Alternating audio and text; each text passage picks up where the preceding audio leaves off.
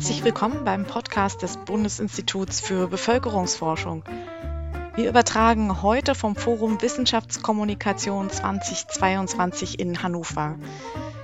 Dort haben wir uns mit Dr. Christina Leuker vom Robert Koch Institut und Dr. Andreas Backhaus vom BIP über die Corona-Kommunikation auf Twitter unterhalten.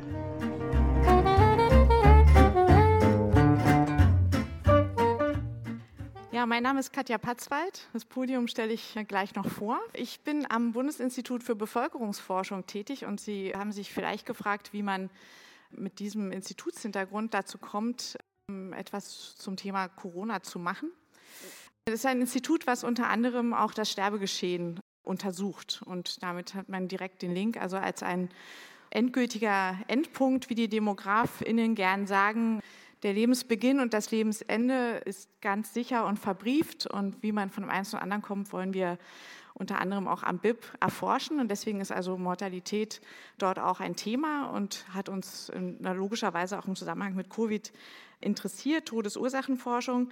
Aber wir haben uns auch Effekte von Maßnahmen, also insbesondere von Lockdowns, zum Beispiel auf die Binnenwanderung oder auf Familiengründungen, auch auf das, die Rollenverteilung zwischen Paaren in Familien angeschaut. Das ist so unser Bezug zu Corona gewesen. Twitter, das wissen Sie selbst, hat sich äh, mit Corona hoch und runter beschäftigt. Also in 2021 die häufigsten Hashtags, man ahnt es, war auf Platz 1 in Deutschland Corona und auf Platz 4 dann immerhin Impfung. Die meist genannte Person war auch wenig überraschend vielleicht Karl Lauterbach. Wir haben jetzt gestern auch schon ein bisschen was gehört, wer zum Beispiel in der Session von Christina Leuker war. Auf der anderen Seite ist Twitter auch wieder in der Diskussion, haben Sie sicher mitbekommen. SPD-Generalsekretär Kühnert hat sich medial wirksam von seinem Twitter-Account verabschiedet. Auch nicht zuletzt auf Twitter, aber auch in anderen Medien wurde ja nochmal der neu aufgelegte Strukturwandel der Öffentlichkeit von Habermas diskutiert, der ja auch mit inspiriert durch die äh, Geschehnisse rund um die Pandemie diese Revision verfasst hat mit kritischen Untertönen. Auf der anderen Seite haben wir aber auch Personen wie Mai T, Nguyen Kim, die daran festhält, dass man auch in sozialen Medien sachliche Debatten führen kann. Also gehen die Meinungen auseinander, ähnlich polarisierend wie Twitter selbst ist. Unser Anliegen heute ist uns unsere und Ihre Erfahrungen auch auf empirische Füße zu stellen. Und wir hatten eigentlich gehofft, dazu Julia Metag auch zu gewinnen. Eine Kommunikationsforscherin, die musste leider absagen, ist krank geworden. Gestern hat uns diese Nachricht erreicht. Deswegen gibt es jetzt auch keinen Ersatz mehr. Und ich hoffe sehr und bitte darum, also wenn unter Ihnen Experten sind, die sich zu dem Thema auch noch mal äußern wollen und vielleicht den einen oder anderen Beitrag Faktenwiss beisteuern wollen, dann ist das sehr willkommen. Ich habe jetzt auf die Schnelle nur ein, zwei Studien mitgebracht, die ich da ein bisschen einwerfen kann, aber ja, ich kann ja natürlich jetzt kein Referat ersetzen, ist auch sowieso nicht mein Gebiet. Ja, bevor ich die beiden hier auf dem Podium mit vorstelle, möchte ich Sie bitten, zu früher Stunde ein bisschen Aktivierung ob Sie sich uns kurz mal vorstellen könnten. Und zwar würde ich Ihnen gerne Fragen stellen und wenn Sie die mit Ja beantworten, wäre es ganz nett, wenn Sie sich erheben könnten. Ich hatte in der Vorbereitung gedacht, dass Sie wahrscheinlich jetzt über die Tage hier in, in der Wissenschaftskommunikation genug mit digitalen Tools zu tun haben und deswegen extra auf solche verzichtet. Gestern ist mir allerdings noch kein einziges digitales Tool begegnet. Das heißt drum, wir bleiben jetzt bei dem physischen. Deswegen die erste Frage, Nutzen Sie selbst einen privaten Twitter-Account? Wenn ja, dann bitte erheben Sie sich mal. Tja, Schätzung würde ich sagen, circa 80 Prozent, oder? Oder mehr. Sehr viele. Vielen Dank. Nächste Frage. Wer von Ihnen hat denn ein blaues Häkchen? Sagt uns auch viel über Twitter. Andreas hat mich gebeten, diese Frage zu stellen.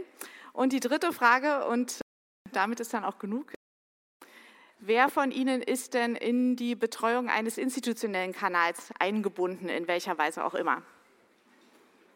Ja, das würde ich sagen, sind auch ungefähr so viele oder wenn nicht noch mehr wie bei der privaten Nutzung. Ganz herzlichen Dank. Ja, da wissen wir auf jeden Fall, mit wem wir es zu tun haben. Sie sollen auch wissen, mit wem Sie es zu tun haben. Ganz außen steht Dr. Christina Leuker. Sie ist Psychologin und am Robert-Koch-Institut beschäftigt. Sie springt auch dankenswerterweise für die Kollegin Sonja Bönder ein, ist aber auch tatsächlich eine Kollegin, also in derselben Arbeitsgruppe und deswegen auch berufen, Auskunft zu geben. Äh, sie war auch gestern schon, vielleicht haben Sie sie schon in der Session ähm, erlebt, aber wir hoffen und versprechen, dass wir das nicht doppeln werden. Das ist ähm, heute ein anderer Dreh, den wir machen. Sie leitet seit fast zwei Jahren eine neue Gruppe Risikokommunikation, die es am RKI gibt. Und ja, Twitter-Account, glaube ich, ist ungefähr bei einer halben Million Follower, oder? Des RKI? Genau. Neben mir steht Dr. Andreas Backhaus. Er ist auch am Bundesinstitut für Bevölkerungsforschung beschäftigt, ist Entwicklungsökonom und beschäftigt sich normalerweise zum Beispiel mit der Arbeitsmarktsituation von Frauen in subsaharischen Ländern, bisschen weit weg, hat aber auch zum Beispiel eine Studie veröffentlicht in diesem Jahr, die sich so ein quasi experimentelles Design zunutze gemacht hat, dem Föderalismus, den unterschiedlichen Beginn der Sommerferien und die damit verbundenen Reisetätigkeiten und dann angeschaut, was das eigentlich für die Corona-Inzidenzen äh, bedeutet hat ähm, vom Sommer 2020. Also schon auch ziemlich lange und auch wissenschaftlich in dem Thema drin. Andreas ist hier aber vor allem eingeladen und macht mit freundlicherweise, weil sein Account, zu dem er sicher auch noch was sagen wird, Andreas Shrugged unter dem Namen, sehr erfolgreich ist und äh, uns also diese individuelle Perspektive hier einbringen wird und ist ja also über sein Interesse an Studien und Methoden eigentlich dahin gekommen, sich mit Corona-Studien im weitesten Sinne, Lockdown-Studien und äh, was immer sonst zu beschäftigen. Ich denke, so mit ungefähr 18.000 Followern ist da also jemand, 20, 20, Entschuldigung, Entschuldigung, jemand, der sicherlich ja, uns einiges dazu sagen kann. Ich will mal mit einer Frage zum Warmwerden hier anfangen. Christina, das Robert-Koch-Institut war ja in ganz unverhoffter Weise plötzlich ein zentraler Akteur in der Covid-Kommunikation. Sonst so diese aufklärerische Schiene fährt die Bundeszentrale für gesundheitliche Aufklärung. Wie habt ihr das am Institut wahrgenommen? Genauso wie du das geschildert hast. Das, äh, wir haben natürlich gesehen, dass der Twitter-Account enorm gewachsen ist von ähm, 20.000 Personen auf 600.000 äh, mittlerweile. Am 1.4.2020 waren es 200.000 Personen, die sich über Twitter, über den RKI-Kanal informiert haben. Ähm, aber wir haben natürlich auch andere Kanäle benutzt, wie die Pressekonferenzen oder so, die anfangs jede Woche stattgefunden haben, nachher noch anlassbezogen und mussten darauf einfach reagieren. Ne? Und das war auch so ein bisschen der ähm, Arbeitsmodus, in den wir gekommen sind. Und hast ja am Anfang gesagt, die Projektgruppe Risikokommunikation gibt seit Mitte 2020 und das war ein ähm, Resultat davon. Wir sind klein, haben aber zusätzlich noch jetzt mittlerweile durch eine Social Media Taskforce Ressourcen aus dem Haus zusammengezogen an Leuten, die gerne kommunizieren und sich mit diesen Themen sowieso beschäftigen, um das so ein bisschen zu professionalisieren.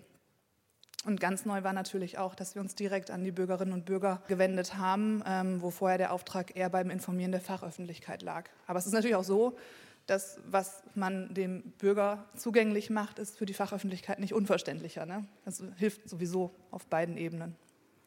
Okay, und Fachöffentlichkeit meint dann Wissenschaft oder schon auch Behörden, Bundesregierung? Andere Behörden, Ärztinnen, Ärzte, Gesundheitsämter, Personen, die in Gesundheitsämtern arbeiten, mhm. Fachper okay. Fachpersonal. Ja. ja, okay. Andreas, das Corona-Thema ist nun ein sehr mobilisierendes, ein normveränderndes, ein, ein politisches Thema.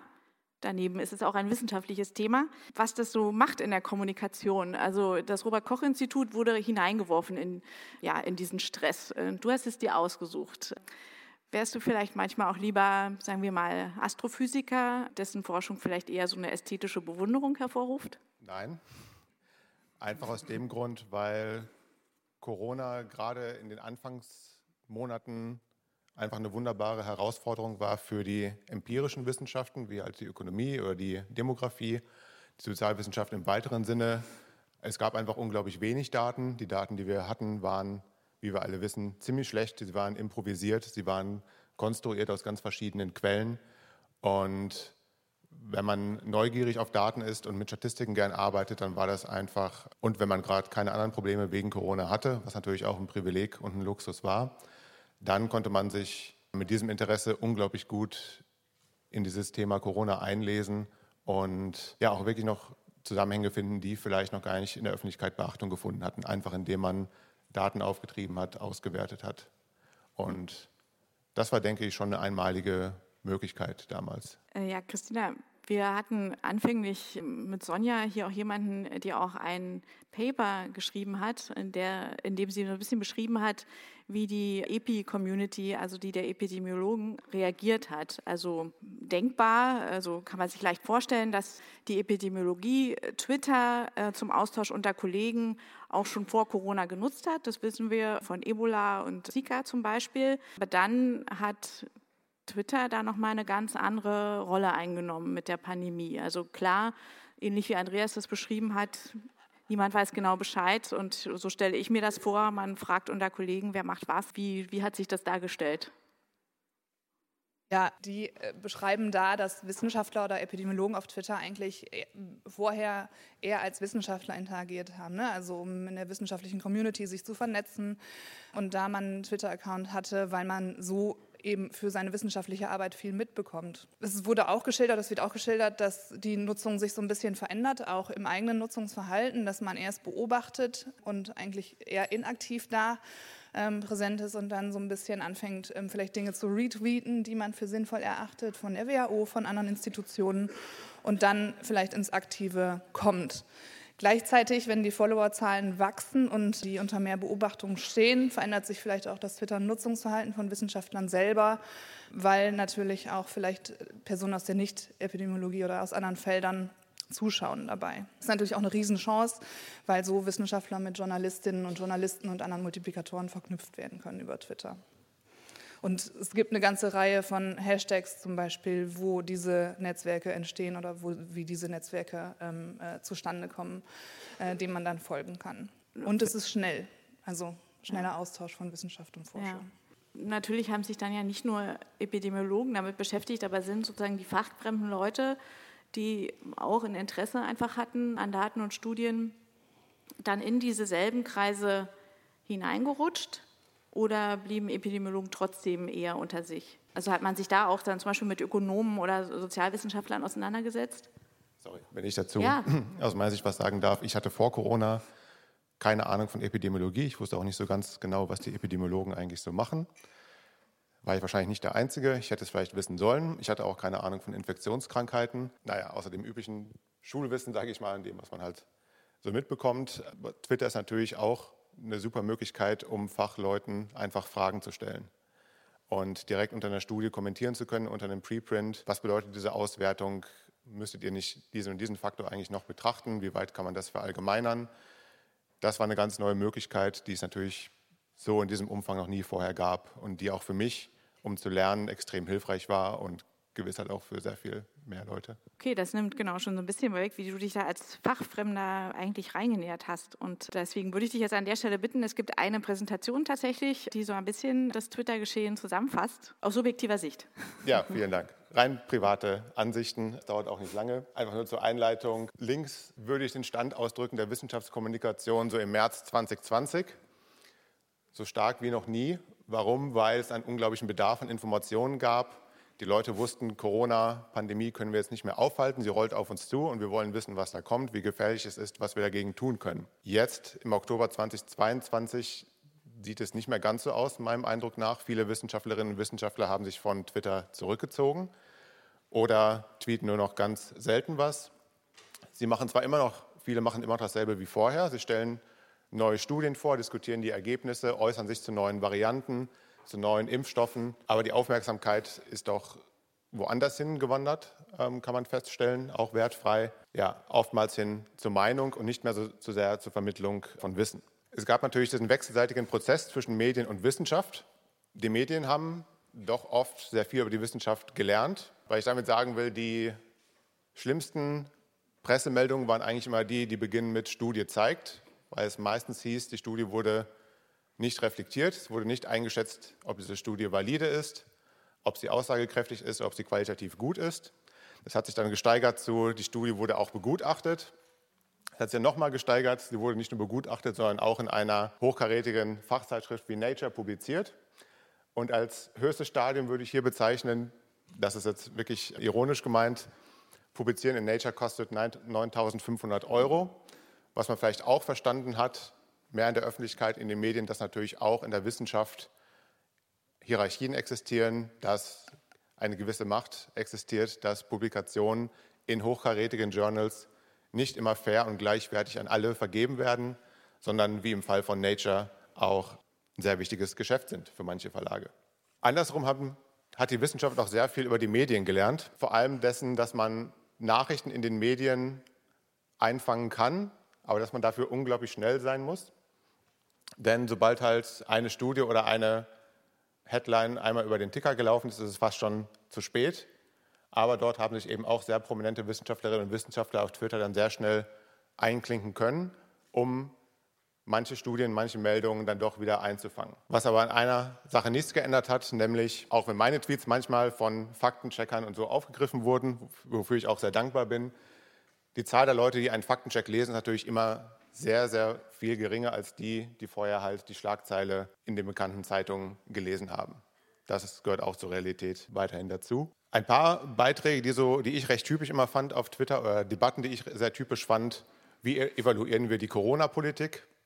Dort gab es auf Twitter wiederkehrend immer diese Debatten, war der schwedische Weg besser oder der Weg von Taiwan? Und diese Debatten konnte man immer, nicht immer, aber man konnte dort ein bisschen hineingrätschen aus einer wissenschaftlichen Sicht und sowas einwerfen wie, sind diese beiden Länder eigentlich eine gute Vergleichsgruppe? Können wir diese beiden Länder mit Deutschland vergleichen? Können wir überhaupt irgendein Land mit Deutschland vergleichen auf seinem Weg durch die Pandemie? Dann Daten, wie gesagt, schon sehr großes Thema. Es gab auch immer gewisse Mythen, die dann auf Twitter explodiert sind. Die Todeszahlen in Afrika, die Todeszahlen in Indien sind so unglaublich gering. Was für ein Wundermedikament, was für eine Veranlagung steckt dahinter. Auch dort konnte man sehr gut informieren, indem man einfach erklärt hat, dass in vielen Teilen der Welt die Datenstrukturen, ähm, die statistischen Kapazitäten eben noch schlechter, deutlich schlechter ausgebaut waren als bei uns sodass man diese Todeszahlen und Fallzahlen natürlich überhaupt nicht ernsthaft interpretieren konnte. Und schon gar nicht, dass man solche Schlussfolgerungen ziehen konnte. Auch ein Aspekt aus der Wissenschaft, aber auch der eine Grenze der Wissenschaft aufgezeigt hat. Es wurde zum Beispiel oft beklagt, es werden Maßnahmen beschlossen, ohne die Risiken zu kennen. Und auch dort konnte man so ein bisschen hineingrätschen und einfach sagen, ja, aber nichts tun ist auch ein Risiko. Und alle Handlungen, die wir begehen oder die wir nicht begehen, sind am Ende Risikoabwägungen. Und als Wissenschaft können wir Evidenz beisteuern, die diese Risikoabwägungen vielleicht transparenter machen, aber wir können sie eigentlich der Politik und der Gesellschaft nicht abnehmen. Am Ende drei Punkte vielleicht für die nächste Pandemie. Was meinem Eindruck nach sehr schädlich war für das Vertrauen in die Wissenschaft und auch in das Vertrauen von Kommunikatoren war politischer Aktivismus von Wissenschaftlerinnen und Wissenschaftlern, weil eben 50 Prozent der Menschen meistens eine andere Meinung vertreten, die man dann nicht mehr mitnehmen kann. Das war besonders in den USA ein sehr großes Problem. Auch die Verengung auf Personen, die es halt unweigerlich auch gab, war ein großes Problem, dass es sich immer mehr verengt hat auf Personen wie Christian Drosten, Hendrik Streeck, Karl Lauterbach und dass Argumente danach gewertet wurden, wer sie vorgebracht hat und nicht, ob sie konsistent waren und nicht danach, ob sie eine Evidenz hinter sich standen hatten. Und vielleicht etwas kontrovers, aber was ich immer problematisch fand, waren diese Slogans, an denen sich auch die Wissenschaft oft dran gehängt hat, wie Follow the Science, weil meiner Meinung nach, und ich glaube, da bin ich nicht alleine, die Wissenschaft kann nicht alle Entscheidungen treffen. Das ist am Ende eine Frage der Politik und der Gesellschaft, sondern wir können dort helfen, wo es wirklich um wissenschaftliche Fragestellungen geht. Dort hat sich die Wissenschaft vielleicht etwas von der Politik einspannen lassen, was auch dazu geführt hat, dass es ja gewisse Wissenschaftlerinnen und Wissenschaftler dann im Laufe der Pandemie doch etwas aus dieser Rolle bewusst zurückgezogen haben. Ja, wir werden auf die Sprache und die Art der Vermittlung dann nochmal zu sprechen kommen. Ich hatte jetzt an dieser Stelle ursprünglich gedacht, dass Frau Professorin Metag uns noch mal ein bisschen was Allgemeineres zur Twitter-Nutzung erzählt. Und wenn Sie finden, dass ich Sie jetzt gleich mit den ersatzweise Dingen, die ich vortrage, zu sehr langweile, dann äh, machen Sie sich bitte irgendwie bemerkbar. Sie sind ja alle Twitter-affin, aber vielleicht hat man trotzdem eine oder andere Zahl nicht ganz parat, weil, wie gesagt, uns ist ein Anliegen, dass wir uns auch darüber verständigen, wie sind dann eigentlich so die soziodemografischen Merkmale der Twitter-User und äh, uns im Klaren darüber sind, wer da miteinander kommuniziert. Ich hatte da mal noch die Zahl von der WID-DSTW-Befragung, wird WID Leute freuen herausgesucht, aus dem Wissenschaftsbarometer, glaube ich, ist das, dass Zahlen von 2019 und 20 äh, ungefähr 22 Prozent der Wissenschaftler in Twitter nutzen. In, für 2021 habe ich dann gefunden, dass 20 Prozent ungefähr einmal im Monat ihren Twitter-Account nutzen, in welcher Weise auch immer, mehrmals im Monat, so was man vielleicht als so ein bisschen ernsthaftere Kommunikation bezeichnen könnte, 11 Prozent, also relativ wenig. Andererseits ist Twitter nach dem Spielen einer eigenen Website für Wissenschaftler das wichtigste Online-Medium. Meistens, das wurde ja schon deutlich auch an diesen Beispielen, nutzen sie es für Kommunikation mit anderen Wissenschaftlern. Also in anderen Beiträgen findet man, es sind meistens Menschen, typischerweise Menschen unter 30 mit akademischer Bildung, die ein höheres äh, durchschnittliches Einkommen haben.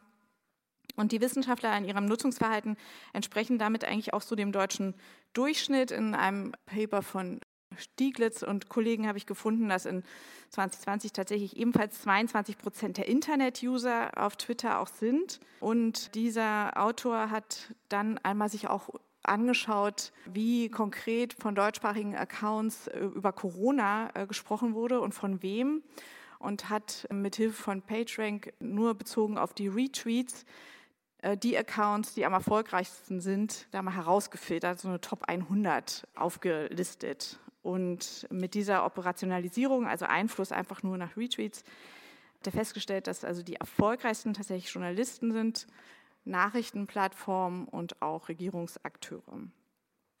Eine andere Studie von einem Statistiker, Giacomo Danicola, von 22 aus diesem Jahr hat so etwas Ähnliches gemacht. Er hat so die Social Spaces der Twitter-Eliten angeschaut, also auch die Popularität untersucht und hat dabei aber die Summe aus Likes, Replies und Retweets, also allen Interaktionsformen praktisch, genommen und hat sich hat 184.000 Accounts in Deutschland identifiziert und dann so einen Grenzwert angesetzt, was man also mindestens haben muss, nämlich 2000 jetzt in dem Fall und hat dann also oberhalb dieses Grenzwerts, also populäre äh, Twitterer, nochmal über 1000 Tweets von rund 370 Usern identifiziert und diese dann ausgewertet und dann festgestellt bei diesen besonders populären Twitter-Usern, dass es immer so eine Lagerbildung gibt, nur nach Follower-Verhalten gesehen, also mit wem man interagiert, in User, die eher pro Maßnahmen waren im weitesten Sinne und solche, die eher kritisch auf verschiedene Pandemie-Maßnahmen geblickt haben.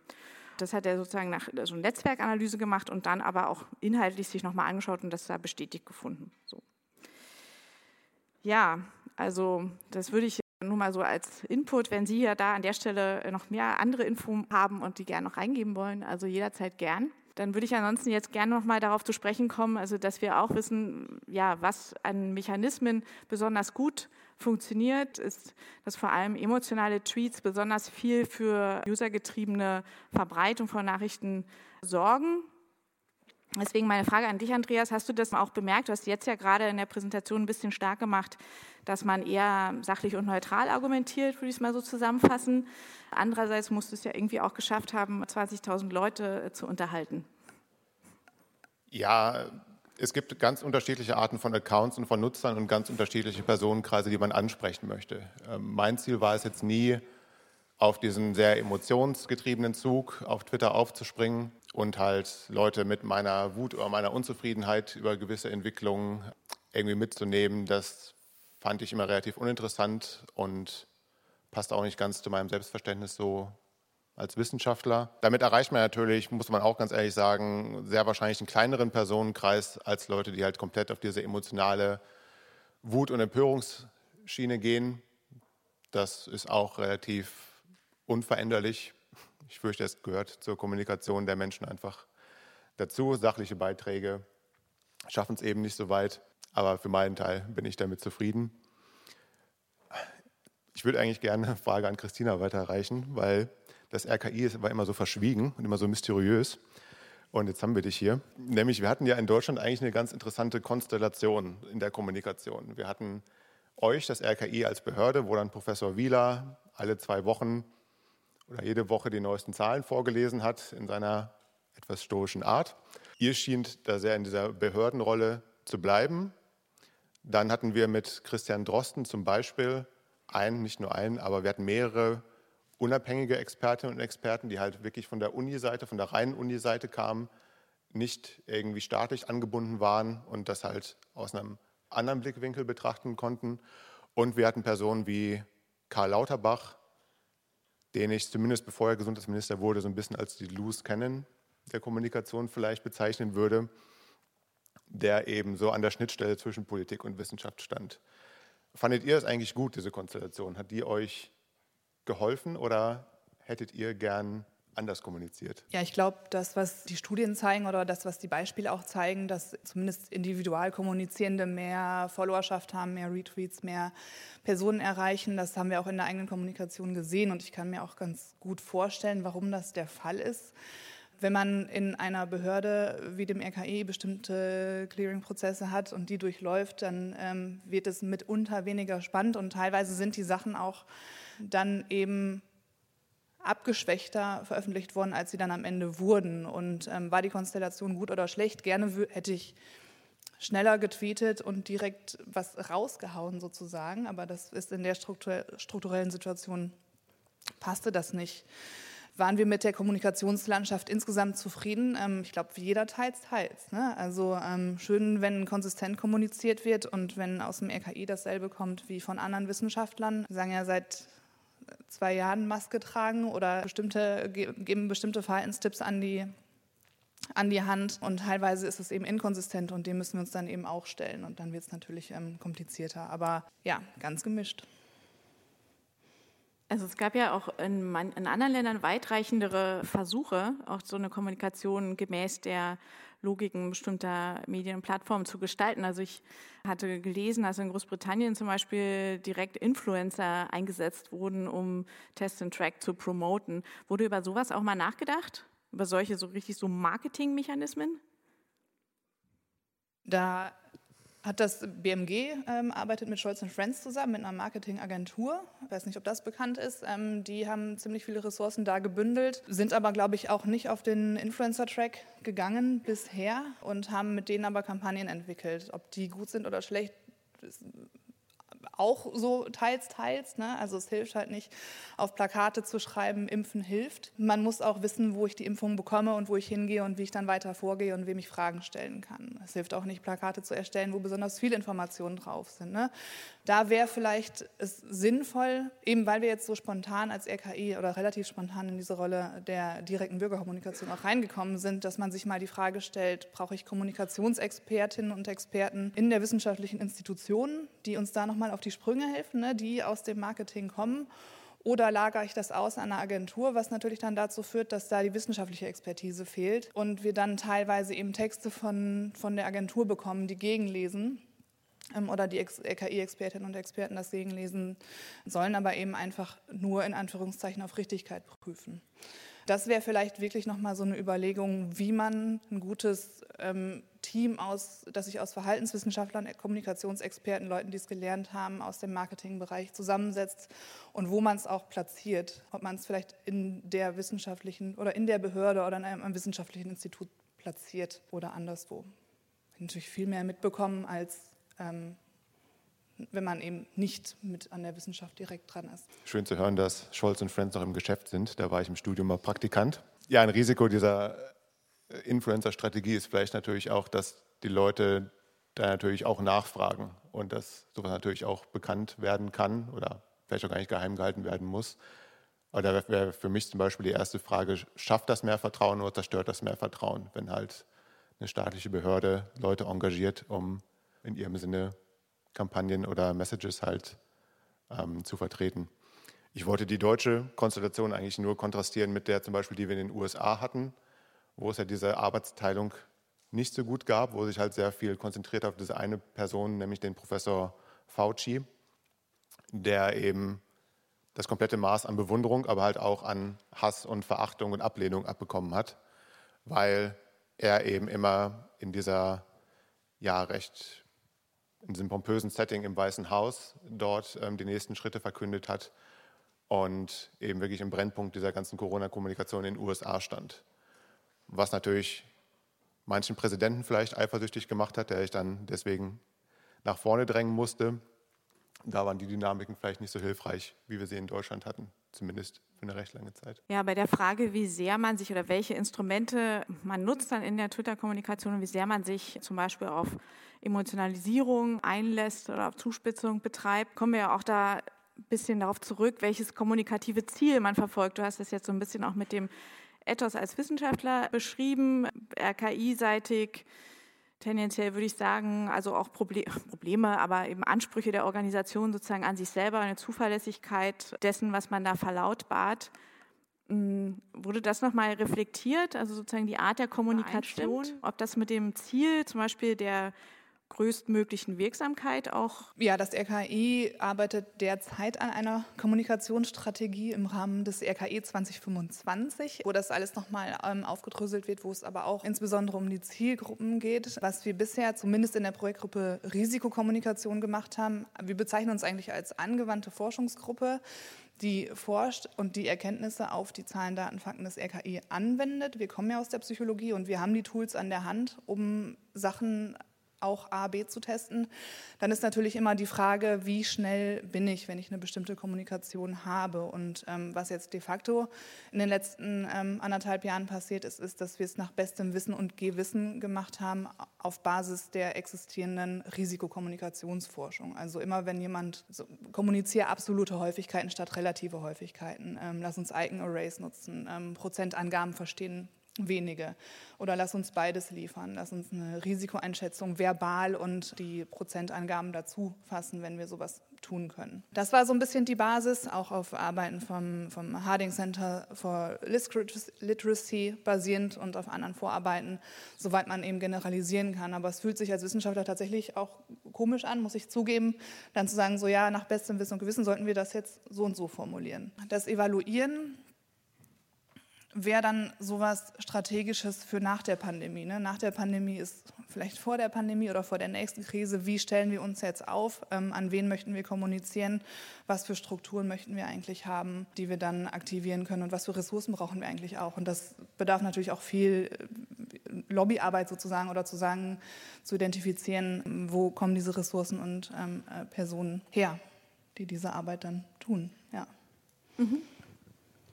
Wenn ich da noch mal eine Frage anschließen darf. Ähm, RKI und WHO, das war so meine Beobachtung, hatten ja am Anfang der Pandemie auch ein paar Startschwierigkeiten mit gewissen Aspekten der Kommunikation, zum Beispiel wenn es um das Thema Masken ging. Es hieß ja, meine ich, der Satz war ungefähr, wir haben keine Evidenz für bevölkerungsweites Maske tragen, deswegen können wir es nicht empfehlen was in dem Sinne vielleicht keine ganz glückliche Kommunikation war, weil es bei vielen Leuten so aufgenommen wurde als, aha, die Maske bringt nichts, brauchen wir nicht. Wo, wozu aber gehört, wenn man halt die Politik dieser großen Organisationen versteht, um halt eine Empfehlung auszusprechen, brauchen die halt eine Liste von randomisierten klinischen Studien, die die Wirksamkeit nachweisen. Dann können sie eine Empfehlung abgeben. Diese Liste gab es eben bei Masken nicht. Es gibt auch jetzt keine besonders lange Liste an klinischen oder bevölkerungsweiten Maskenstudien. Aber diese, ich würde sagen, Fehler haben aus meiner Wahrnehmung nach im Zeitverlauf deutlich abgenommen. Steckt da ein Lernprozess hinter oder war das Zufall? Das mit der Fehlkommunikation zu den Masken ist uns oder dem RKI natürlich auch aufgefallen.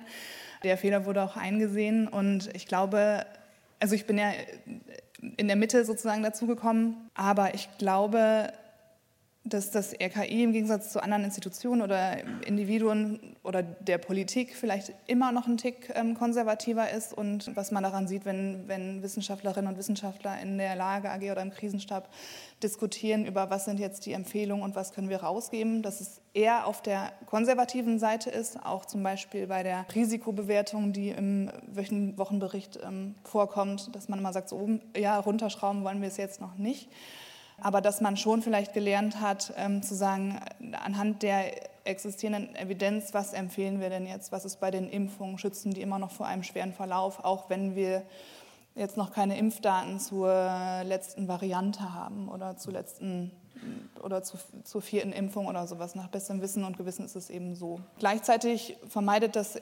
RKI Politik zu machen und Regeln aufzustellen. Das, was wir als Risikokommunikationsgruppe machen, sind Verhaltensempfehlungen. Das hatte ich gestern auch schon mal kurz angemerkt, unter anderem auch, weil Bundesländer ja Dinge und Regeln auch unterschiedlich auslegen können und wir versuchen allgemein zu bleiben oder müssen allgemein bleiben und sind dadurch aber auch teilweise weniger ähm, aussagekräftig. Also Lernprozess ja und immer noch mit dem, mit, der Fehler, mit dem Fehler vielleicht auf der etwas konservativeren Seite durch diese Diskussionen zwischen den verschiedenen Expertinnen und Experten, die man eben in eine Richtung kriegen muss und alle müssen sich einig sein. Ja, mich würde mal interessieren, äh, so viele Leute sind wir jetzt hier, wir wollen nicht nur alleine reden.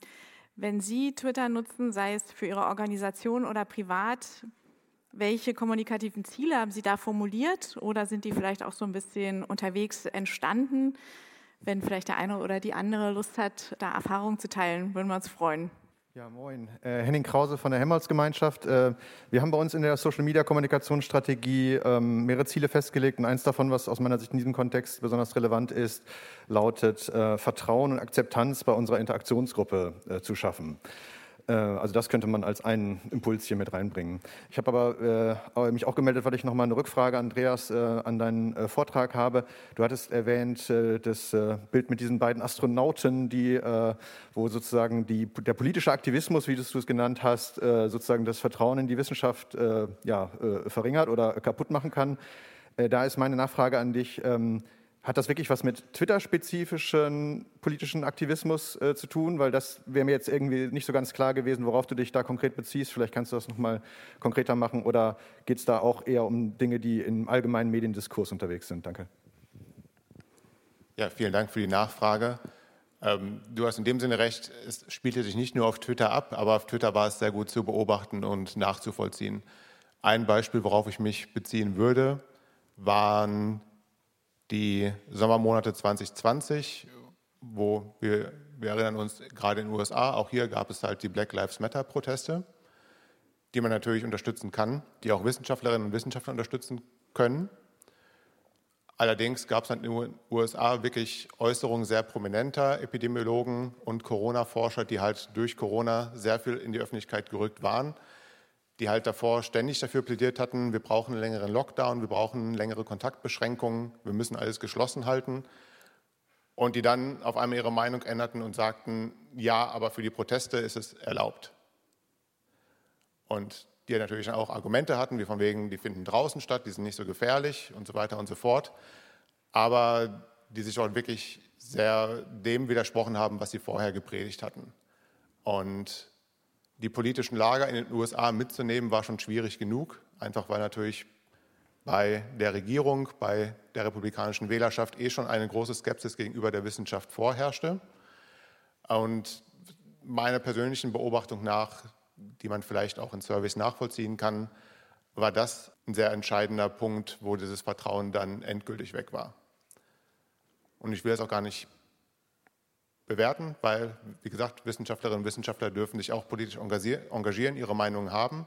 Aber in der Position, in der viele damals waren, war es aus meiner Sicht äh, ein sehr unkluger Schritt. Ähm, äh, ich arbeite in einem Forschungszentrum und äh, wir nutzen Twitter äh, eigentlich um uns zu vernetzen äh, mit Leuten, die sich für diese Art von Forschung interessieren und aber auch mit unseren Partnern und um unsere Forscher zu unterstützen. Wir haben nämlich äh, viele Forschende, die selber twittern und in ihrer Science Community also Paper kommentieren oder eigene Paper posten und erklären. Und wir retweeten das natürlich oder kommentieren das auch und äh, das erleben unsere Forschenden als Unterstützung bewerten, weil, wie gesagt, Wissenschaftlerinnen und Wissenschaftler dürfen sich auch politisch engagieren, ihre Meinungen haben. Aber in der Position, in der viele damals waren, war es aus meiner Sicht äh, ein sehr unkluger Schritt.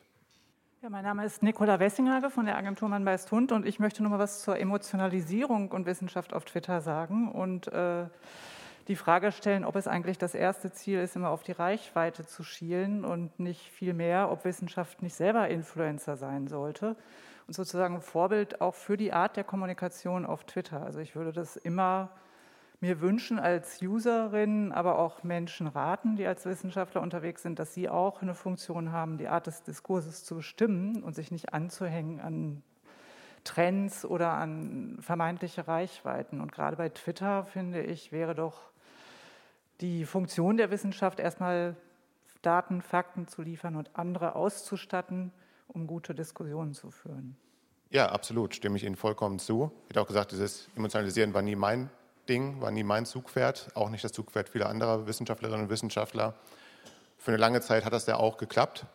Ich denke, Christian Drosten war da, hat da bestimmt den größten Anteil dran gehabt in den, im ersten Jahr der Pandemie, ähm, dass die Debatte in Deutschland im Vergleich zu anderen Ländern relativ lange sachlich geblieben ist.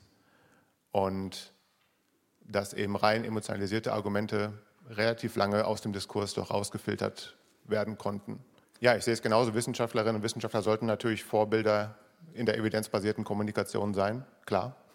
Aber es gibt eben dann immer die Promi-Twitter-Accounts mit 100 Millionen Followern, die wer weiß was in die Welt setzen können. Und ja, da sind wir dann am einem gewissen Grade sind wir da, glaube ich, halt eine sehr kleine Minderheit gegen und gewissermaßen auch machtlos an einem Punkt. Christina?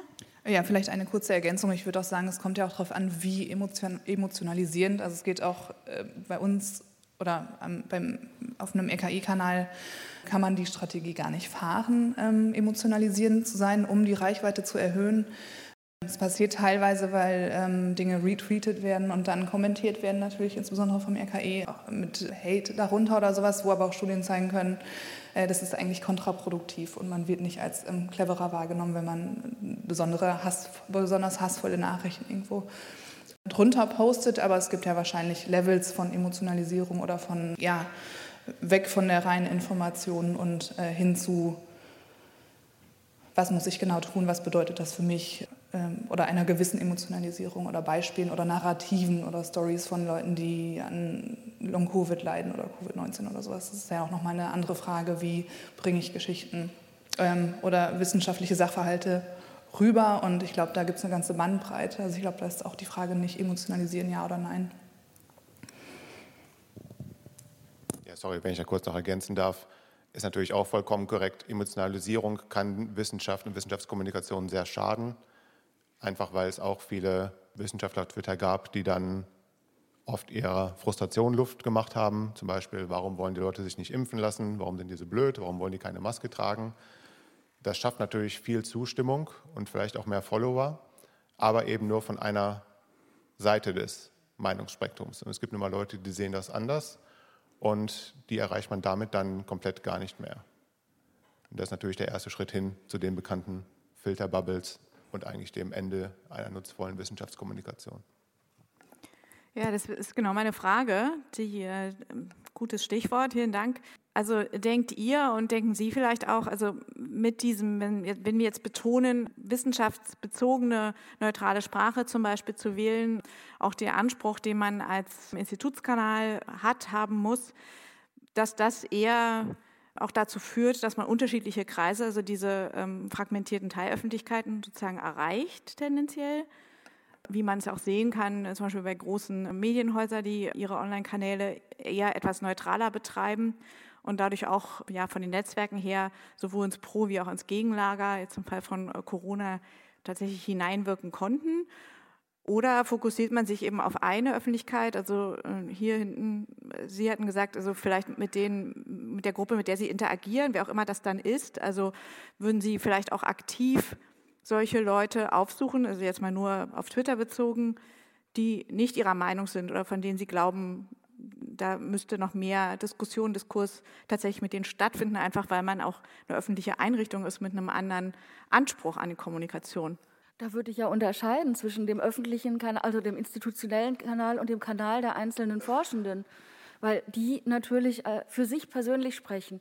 Und wenn das ihre, wenn sie das als Mission empfinden, zum Beispiel für, für Solarenergie oder so einzustehen und sich dann auch anlegen mit Leuten und streiten, dann finde ich, ist das ihre persönliche Entscheidung. Die Einrichtung kann das nicht machen. Die sollte neutral bleiben. Aber unsere Forschenden würden wir da nicht maßregeln. Die sind da als Privatpersonen ich kann vielleicht aus meiner Erfahrung sagen, es war gar nicht so schlecht, so einen institutionellen Hintergrund im Hinterkopf zu haben, auch wenn mein Profil natürlich auch privat ist. Aber wir wissen natürlich auch, denke ich, alle, dass die Grenzen zwischen privatem Account und institutionellem Account relativ schwammig sind. Einfach weil man jeden Forschenden googeln kann, sehen, wo die arbeiten und der den Arbeitgeber in einem Tweet taggen kann, was erzählt er da für ein Mist, ähm, warum beleidigt er mich. solche Sachen, die natürlich bei individuellen Accounts mal vorkommen können. Ähm, das war eigentlich für mich ganz hilfreich, das im Hinterkopf zu haben, einfach um vielleicht manche Dinge nicht zu tweeten, die mir gerade durch den Kopf gingen. Einfach mit dem Hintergedanken, es kann doch auf mein, auf mein Institut zurückfallen und meinen Kollegen Probleme bereiten. Und wenn ich nochmal drüber nachdenke, es ist eigentlich nicht so wichtig, was ich da sagen möchte. Es könnte Kritik auslösen, die dann auch berechtigt wäre und deswegen mache ich es jetzt nicht. Hier vorne gibt es zwei Meldungen. Okay.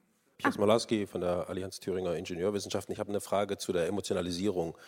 Das äh, leuchtet mir nicht ganz ein. Ähm, und begrifflich finde ich das auch nicht klar, was jetzt genau Emotionalisierung ist äh, und welcher Teil dann davon weggelassen werden soll, weil ich äh, jede Form von äh, Herstellung von Betroffenheit, äh, Übertragung auf Lebenswelten ist bereits eine Form von Emotionalisierung. Und das gibt es natürlich auf allen Seiten. Also diese gesamte Corona-Debatte, Diskussion, ähm, Kommunikation von allen Seiten war stets emotional geführt. Ähm, und zwar durchweg. Also wo kann man da wie was weglassen? Was bringt dann der reine Datenberg, den man irgendwo hinausschleudert? Ähm, inwiefern beschneidet man Menschen, die jetzt nicht unmittelbar mit diesen Daten dann was anfangen können, überhaupt eine Legitimation der Mitsprache, die ja häufig nichts anderes haben außer ihre Betroffenheit von eben Maßnahmen und anderen Dingen? Und wie kriegt man die wieder einbezogen wenn man ihnen aber sagt, aber zu deiner Lebenswelt solltest du nichts sagen. Gibt es Kommunikationsforscher, die Emotionalisierung definieren möchten?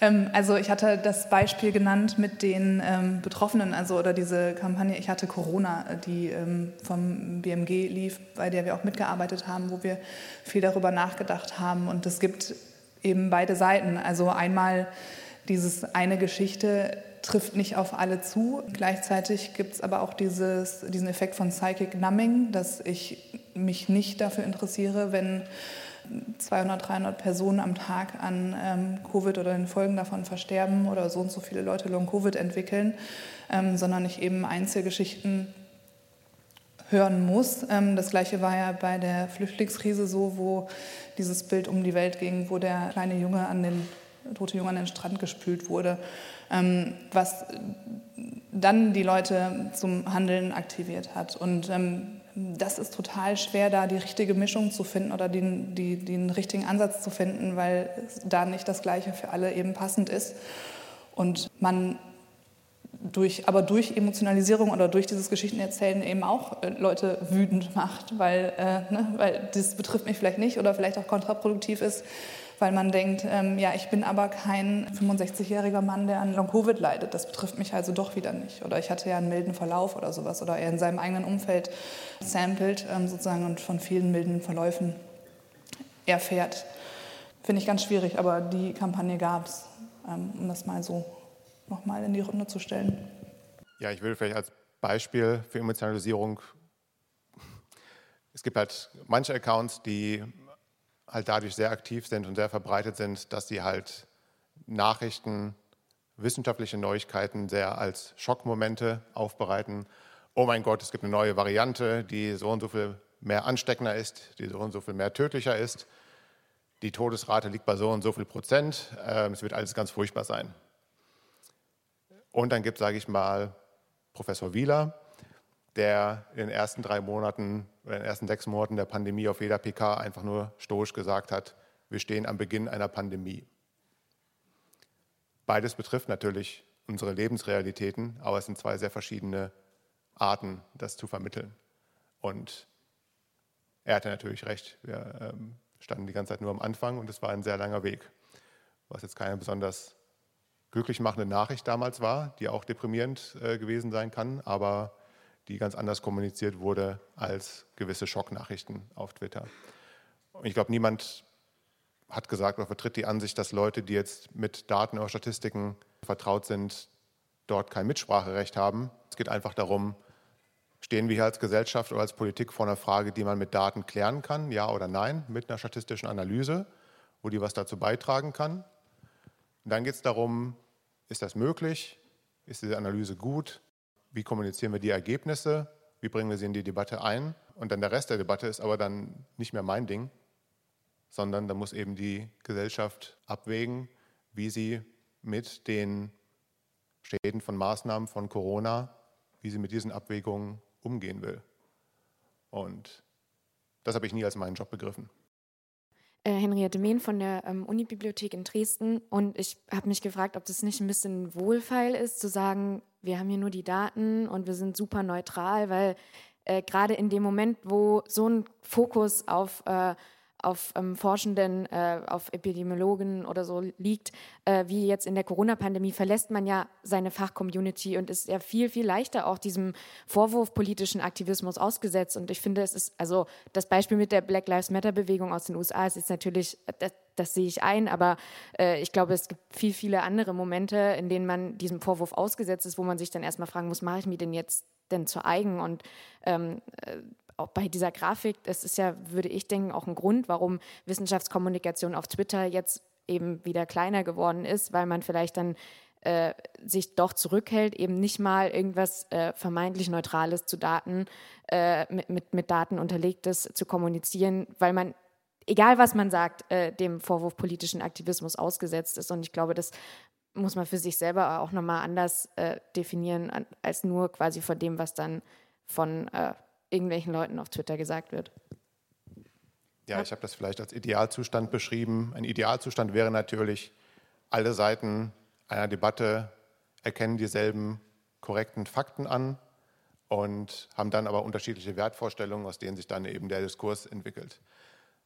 In der Realität ist es natürlich nicht so, äh, sondern wenn man dann halt, auch wenn man sich nur darauf beschränkt hat, ich greife nur dort ein, wo falsche, wo Fakten falsch wiedergegeben werden, wo Studien falsch zitiert werden, wo inkorrekte Dinge über die Impfung verbreitet werden und so weiter, dann fällt einem natürlich doch irgendwann auf, das ist nicht, das ist nicht ganz gleichmäßig verteilt im Meinungsspektrum, sondern Leute, die halt, äh, da ist nur eine persönliche Observation, Leute, die die, die Impfungen ablehnen, sind natürlich nicht, oder sind oft nicht so evidenzbasiert wie die Leute, die sie befürworten.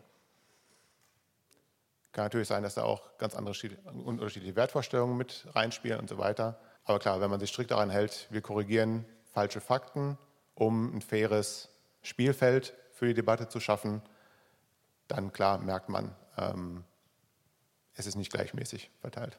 Ganz kurze Daumenregel zu, äh, zum Thema Emotionalisierung und weil wir auch über den Anfang der Pandemie gesprochen hatten. Ähm, Jodie Lenard, die Kommunikationsberaterin oder ehemalige Kommunikationsberaterin der WHO, die hat gesagt, Mind the Gap, also das Ziel der Risikokommunikation ist es eigentlich, die Lücke der Risikowahrnehmung zwischen Bürgerinnen und Bürgern und den Expertinnen und Experten zu schließen. Wenn die wenn Bürgerinnen und Bürger weniger alarmiert sind als die Expertinnen, dann muss ich in die Richtung arbeiten. Wenn die viel zu alarmiert sind, dann muss ich die wieder runterholen, in Anführungszeichen. Und insbesondere zu Beginn der Pandemie eben auch Unsicherheiten anzuerkennen. Und die, die es am besten gemacht haben, Neuseeland ähm, zum Beispiel, haben halt gesagt, so ja, wir stehen am Anfang einer Pandemie, wir wissen noch nicht genau, welches Ausmaß die haben wird, haben aber auch nicht falsche Rückversicherungen gegeben und gesagt, ja, äh, es wird alles nicht so schlimm sein. Also das ist das ist, glaube ich, eine ganz gute Daumenregel, um sich da in die gleiche Richtung zu bewegen.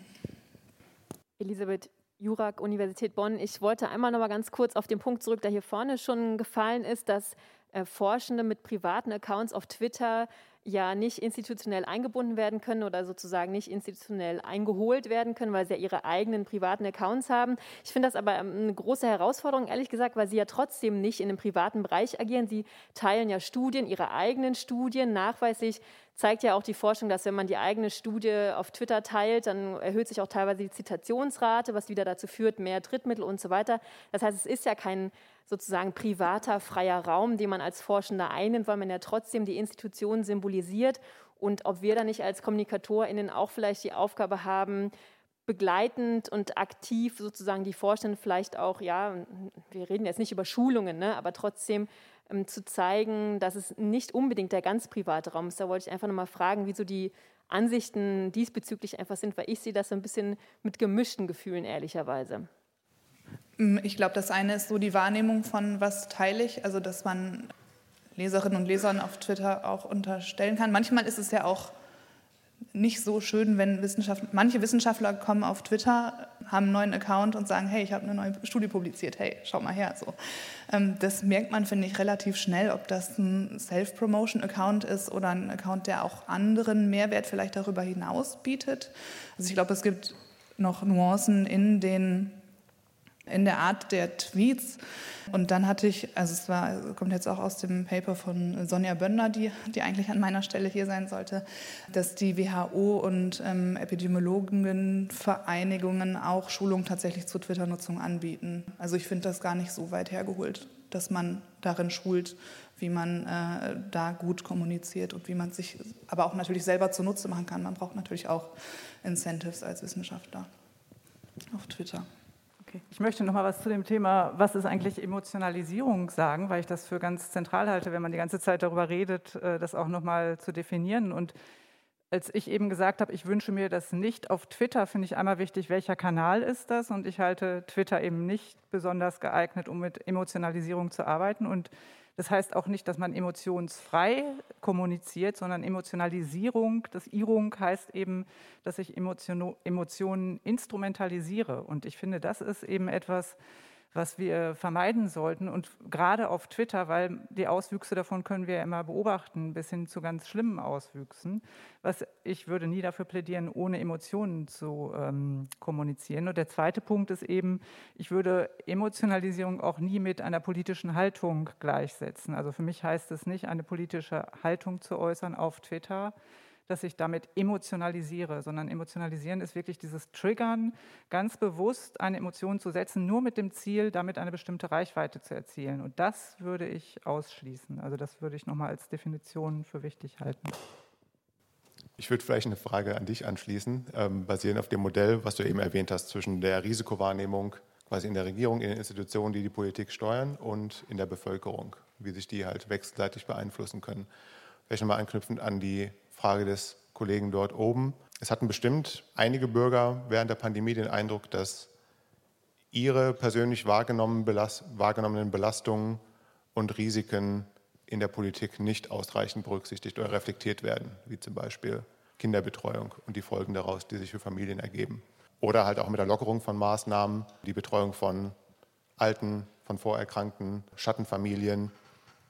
Wo ist da sozusagen euer Sicherungsmechanismus, um festzustellen, reflektieren wir da genug, nehmen wir da genug von den Bürgern auf und wie rechtfertigen wir das?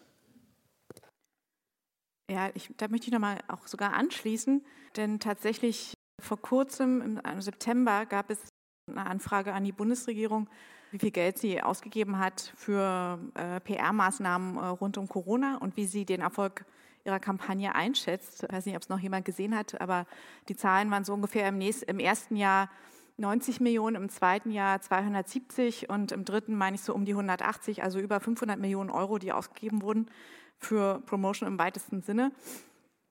Und die Bundesregierung hat dann geantwortet, ja, war das jetzt erfolgreich? Finden wir ja, weil sehen wir an der Impfquote. So. Und in diesem äußerst differenzierten Bild ist ja nochmal die Frage, gerade die Impfquote ist ja wirklich das Paradebeispiel dafür, wie bestimmte Gruppen in äußerst unterschiedlichem Maße äh, geimpft sind oder eben nicht.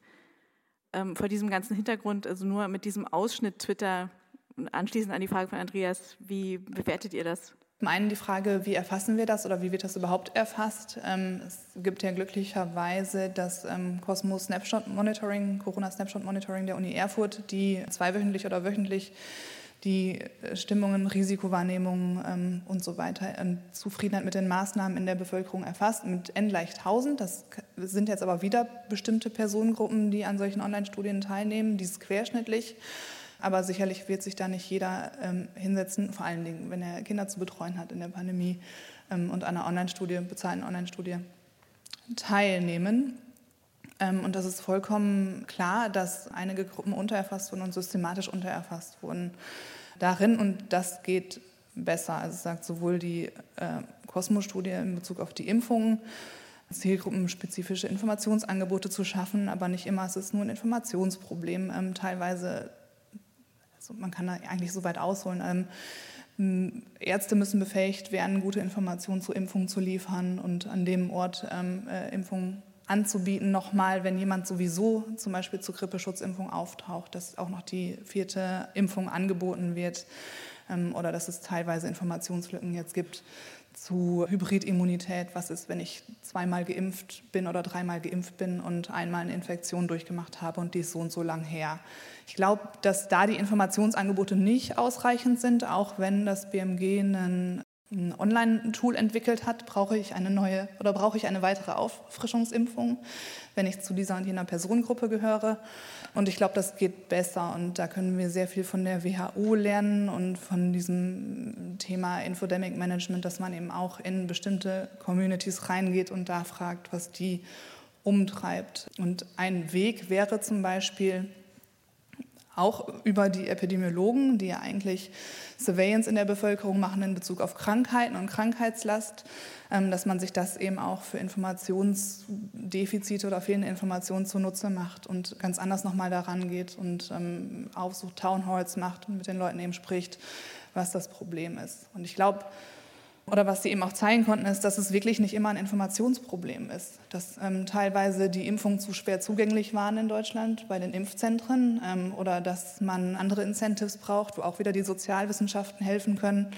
Dass es total helfen kann, wenn ich nach der Impfung Tag frei bekomme oder so. Und dass es nicht nur das Gegenüberstellen von Informationen ist. Und ich glaube, da können wir besser werden.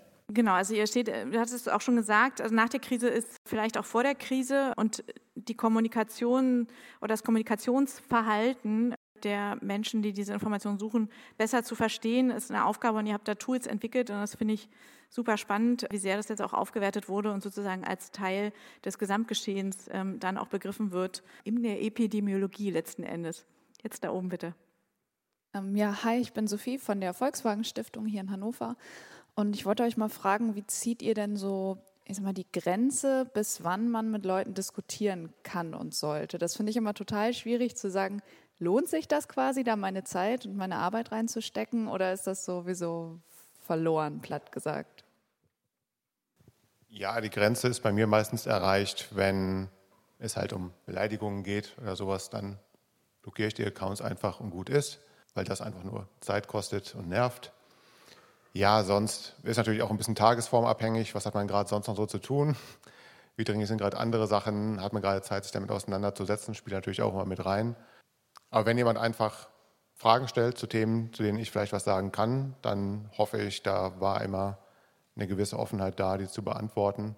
Ja, man hat vielleicht natürlich auch einen Anreiz, wenn jetzt ein größerer Account oder gerade zu Beginn der Pandemie haben wir auch äh, größere Accounts mit viel mehr Reichweite als man selbst, hat oft einfach Fragen gestellt zu Corona, die oft mit Daten zusammenhängen. Wenn man da was beisteuern konnte, war da natürlich der Anreiz ein bisschen höher, weil dann die Sichtbarkeit auch größer war. Das hat ja was mit Community Management zu tun und wer kommentiert eigentlich unter den Posts. Und da habe ich mal einen interessanten Vortrag gehört, dass es auch viele, es gibt ja viele, die einfach nur beobachten und eben sehen, dass vielleicht eine Fehlinformation unter einem Post ist oder sowas. Und dass es deshalb wichtig ist, vielleicht nicht mit dem Einzelnen zu diskutieren, um mit dem Einzelnen zu diskutieren, sondern eher eine allgemeine Widerlegung drunter zu posten um zu widerlegen, um eben auch diese Lurkers abzufangen, die zuschauen und mitlesen, aber sich nicht aktiv an der Diskussion beteiligen. Und dann, also insbesondere wenn es ums Thema Fehlinformationen geht, gibt es noch einen ganz, gute, einen ganz guten Entscheidungsbaum im Debunking Handbook von Stephen Lewandowski, oder widerlegen aber richtig auf Deutsch wo sich Psychologen zusammengetan haben und ein Buch oder ein Handbuch zur Widerlegung von Verschwörungstheorien und Fehlinformationen zusammengestellt haben. Und da geht es so ein bisschen darum, erstmal zu entscheiden, ist eine Fehlinformation weit verbreitet, ist die schon total im Umlauf, haben die viele geteilt, gibt es eine bestimmte Agenda dazu. Und wenn die sich weiter verbreitet oder man Angst davor hat, dass sie sich weiter verbreitet, dass man dann widerlegt, aber nach einem ganz bestimmten Schema das ist dann so eine Abwägung. Und bei uns ist es aber auch eine Ressourcenfrage. Also wir antworten nicht auf alles, definitiv nicht. Wenn man sich viel engagiert, taucht dieselbe Fehlinformation natürlich auch zehnmal auf, 20 Mal auf und irgendwann, okay, gibt man auf. Ja, hallo, Jörg Kunz von der Technischen Hochschule Deckendorf. Ich möchte noch kurz was ergänzen zum Thema Emotionalisierung und auch zu dem Kommentar gerade. Ich glaube, dass es natürlich relativ einfach ist, mit Beleidigungen umzugehen. Ich kann die einfach ignorieren, ich kann die Accounts blocken, aber wir haben ja erlebt in der Pandemie, dass äh, Forschende auch ähm, diskreditiert und demontiert wurden und da ist es schon eine Stufe schwieriger. Die meisten werden sich erinnern an die Auseinandersetzung zwischen der Bildzeitung und dem Herrn Drosten, die ja auch auf Twitter ausgetragen wurde, unter anderem. Oder auch, dass ja, wieder die Bild, äh, ein Bild zeigt von fünf Forschenden und sagt, die haben uns Weihnachten geklaut. Also ähm, da kann man, glaube ich, nicht einfach drüber hinweggehen und sagen, Emotionalisierung bringe ich hier jetzt nicht rein, ich bleibe äh, völlig neutral. Finde ich völlig menschlich. Also äh, das Thema Medien haben wir in der Diskussion bisher völlig ausgelassen und die Macht der Medien, die auch auf, in den Social Media und Twitter äh, mitspielen und natürlich enorme Followerschaft und auch enorme Wirkung aus, ausbreiten. Möchte noch jemand dazu schlusswortmäßig antworten? Denn ansonsten sind wir mit der Zeit am Ende. Ich habe eine lustige Studie letztens gesehen, dass es besser ist, mit Hass zu widerlegen als gar nicht. Also lieber zu sagen, das stimmt nicht, du A, als gar nicht. Das hilft nicht, neutral ist besser, aber das haben die gefunden, würde man als RKI jetzt vielleicht nicht machen, aber vielleicht an die Runde.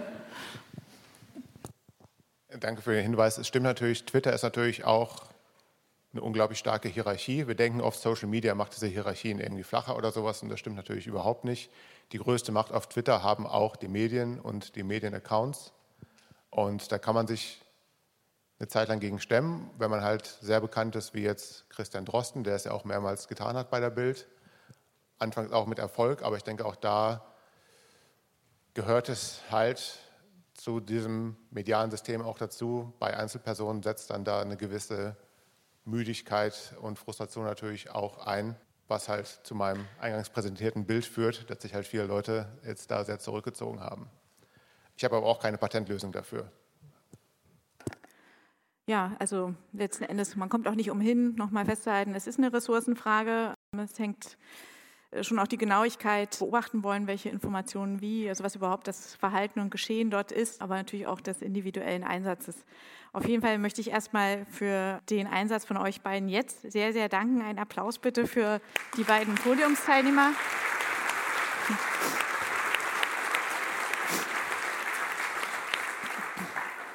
Ja, und danke Ihnen allen, dass Sie so zahlreich gekommen sind und mit uns diskutiert haben. Und noch einen schönen Tag heute.